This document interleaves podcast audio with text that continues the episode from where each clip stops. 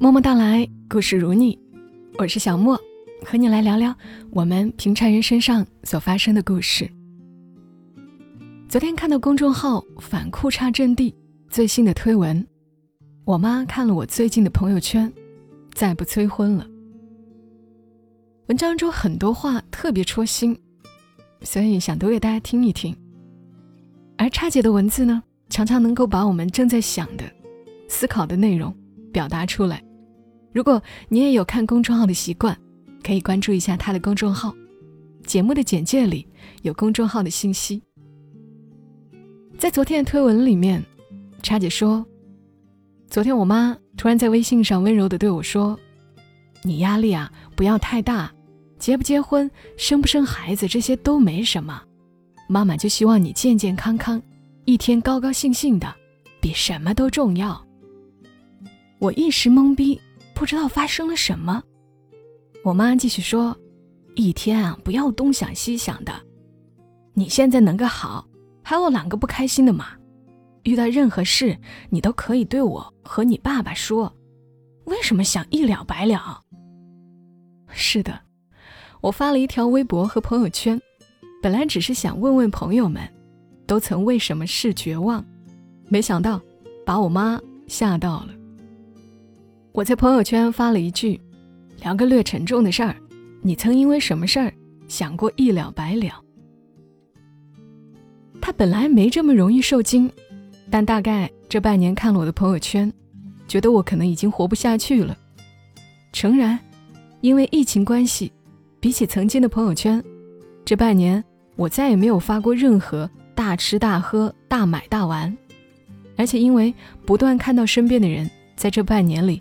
遭受各种艰难的变故，也经常暗自难过，甚至我们家阿姨都小心翼翼对每天在家打游戏、看电视的我说：“疫情影响的是所有人，总会过去的。”她以为我失业了。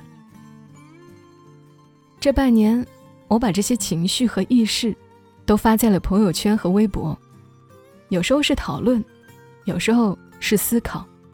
有时候是自嘲，但我妈看了以后，终于坐不住了，生平第一次放低对我的要求，安慰我说：“活着就好。”可不就是活着就好吗？短短半年，我们周围的许多人和事，已经物是人非。喜欢的面包店，直到看到店面经理天天在朋友圈卖东北大米，我才知道。那家已经开了十多年，在附近颇有声名、卖相惊艳、味道出众的面包店，决定关门了。一家号称全北京最好的手冲咖啡店，老板疯狂迷恋咖啡，极其傲娇，不让打包，从不外卖，连拿铁都不屑做，更别提其他咖啡味儿糖水。店里用的咖啡杯是最高档的顶级古瓷。一只只精美入画，纯粹凭上乘的咖啡和精致的细节，圈住了别墅区的阔太和外国人。这样傲娇的老板，却也已经熬不住了。他半年来发的朋友圈，简直就是从岁月静好到挣扎求生的写照。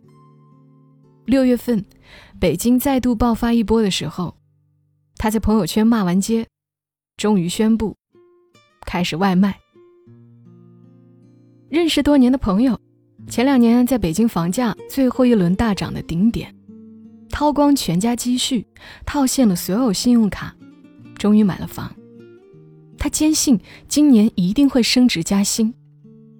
结果他所在的广告业今年几乎拦腰斩断，再无往日风光。公司甚至已经裁员了百分之二十。朋友做好了准备。万一失业断供，就直接骨折价卖房，卖了房偿清债，如果还能剩下一点点，就搬去大理什么的，再也不回伤心地。我曾经的同行，以前站到过时尚杂志的最顶端，后来华丽转身，自己开了造型工作室，专门帮明星做造型。然而这半年，明星都没什么活儿，更别提他了。熬了几个月，眼看今年都不会再有太多明星线下的活动，他放下了曾经的精英身段，自己上场，开始直播带货，一天连续直播八九个小时，每天坚持播，却忍不住透露，根本卖不动。是的，随着时间的推移，我们终于觉察，疫情改变的，真的不是一段时间里的消费频次。而是我们的生活本身。每个人都需要重新面对曾经习以为常、认为理所当然的一切。罹患疾病的人面对的是最凶猛而直接的冲击；损失生意和收入的人面对的是最沉重和焦虑的压力。就算是幸运的保有收入的人，内心也少了许多乐观，对生活的一切。都不再确定。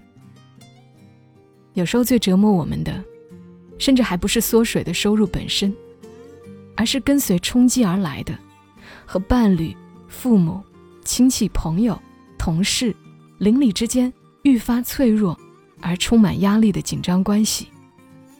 整个世界，仿佛都布满一种爆炸前的戾气。认识的好几对夫妻。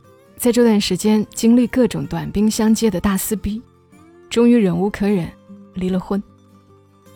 与父母与子女日常大吵，彼此折磨，家长跟学校大闹退学费，有的甚至组织去学校门口静坐。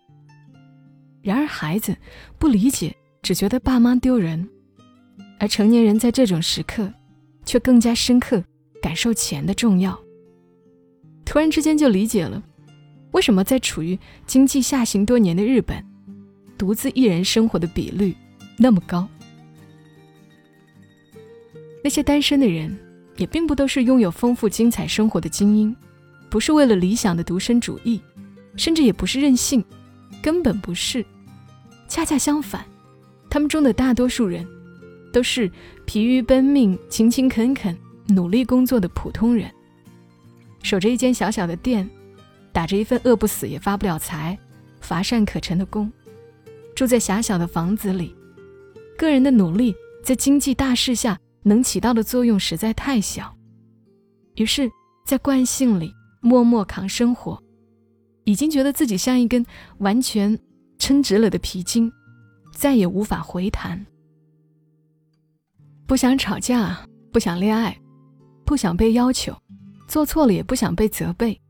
实在无力再扛起另一个人施加给我们的情绪，在这样的大环境里，也许独善其身的方式，真的只能是字面意思的独身。这就是现实啊！一个不怎么样，我们却必须生活在其中，直到最后为自己找到前路的现实。谁不相信爱情呢？谁不渴望被人认真吻呢？但我们必须首先面对生存。父母辈常常对我们这一代人的抗压能力嗤之以鼻，我们又不能理解更小的小孩为什么上着上着学却跳楼了。并不是一代人比上一代人更脆弱，而是随着整个社会生产力、生产效率的爆炸式提升，我们和我们的下一波在享受越来越发达的物质文明同时，承受的压力。也在成量级飙升。你想想，我们爸妈年轻的时候，下了班，领导想找都没法找，连电话都没有。物质是很匮乏，但大家都很贫乏，所以也没什么可攀比的。我们呢，半夜十二点，老板说艾特你就艾特你，客户喊你通宵改方案就得通宵改方案。早几年加班到晚上十点。还能发个朋友圈让老板看看咱们加班辛苦，而如今九九六晚上十点下班，大佬说了，这算福报。我们小时候至少也享受过放了学就撒丫子疯玩的快乐，大家都只在学校里学习，你只要上课认真听讲，下课写完作业，脑子好使，就可以当学霸。如果偷偷再上个补习班、兴趣班，立即就能脱颖而出。现在的小孩呢，恨不得一年级就掌握英文三千词，三年级就考过 PET，语文能背得出名著，数学能考得过奥数，网球、篮球、足球、冰球，球球要硬，编程、机器人、人工智能，处处要强。小小年纪，脑域开发都快超过成人。他们将来的压力和焦虑，可想而知。这就是社会繁荣的代价。穷尽极致，向外是科技与文明的快速进步，对内是对人自身极限的不断压榨。当代人的压力前所未有，不只是身体，更加是精神。独身，有时不是因为没有责任感，没有情感需求，而只是能把自己照顾好。也要穷尽所有力气，在整个社会的巨变面前，一个人可以改变、可以实现的东西实在太少、太渺小。有的人可以乘风破浪，有的人能够兴风作浪，大部分普通人只能够祈祷船先别翻。也因此，在如今这个时代，尤其在这个当下。如果你的朋友发了很消极的朋友圈，请私下问问他，或他需不需要帮助。如果有朋友发九宫格，炫耀自己的工作成绩，请顺手点个赞，对身边辛苦的服务者更多的容错，他们是真正在卖命维持这个社会的有序运转。对自己少一些因迷茫而生的戾气，因焦虑而发的脾气。我们比之前任何时候都更需要原谅自己。这时代的生活太容易崩溃，但你永远不知道一点点顺手的善意和关心能够宽慰多少人。在二零二零年的下半场，我不会对你说加油，我想对你说保重。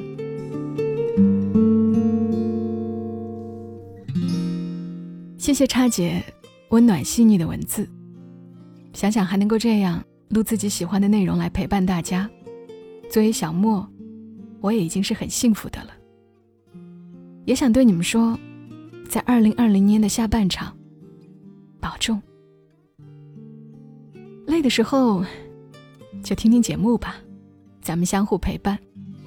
祝你今晚好梦，小莫在深圳和你说。